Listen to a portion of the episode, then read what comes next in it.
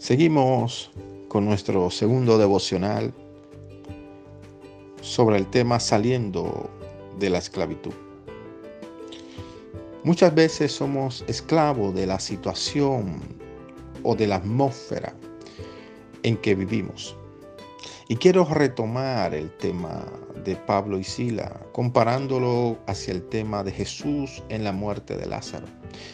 O Jesús cuando fue a donde el principal, donde la hija de Jairo.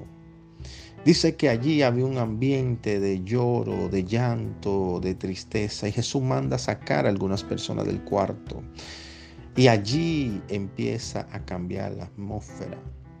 No podemos ser esclavos de la atmósfera. Muchas veces nos contaminamos con las críticas, con las murmuraciones, con las calumnias, con el odio, con el alcoholismo, con el rencor, etcétera, etcétera, etcétera, aún con la avaricia.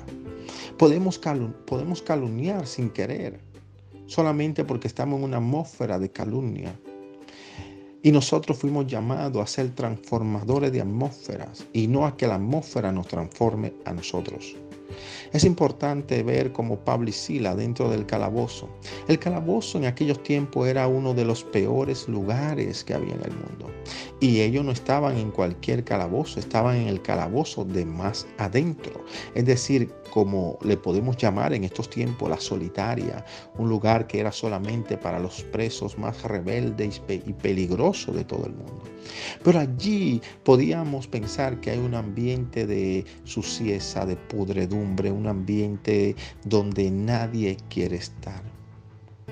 Pero Pablo y Sila cambiaron esa atmósfera, esa atmósfera de tristeza, de odio, de rencor que hay allí, de desánimo, de depresión, a una atmósfera de gloria. Ahora bien, ¿cómo cambiamos esta atmósfera? Y ya vamos a hablar también de Jesús cuando está frente a la tumba de Lázaro. Hay una atmósfera de incredulidad, hay una atmósfera de pecado, hay una atmósfera de llanto, de lloro, que aún los discípulos tenían sobre ellos esa atmósfera y uno lloró y el otro lloró y estaban todos llorando sin reconocer que el Dios Todopoderoso estaba allí y podía hacer el milagro. En vez de sonreír y alegrarse porque Jesús estaba allí, empezaron todos a llorar y fueron absorbidos por esta atmósfera.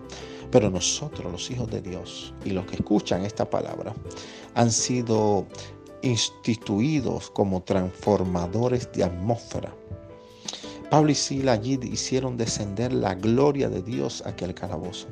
Y ya la atmósfera de tristeza, la atmósfera de depresión, la atmósfera de ruina desapareció y vino una atmósfera de temor de Dios, de salvación, de presencia, de alegría y de gozo y de liberación.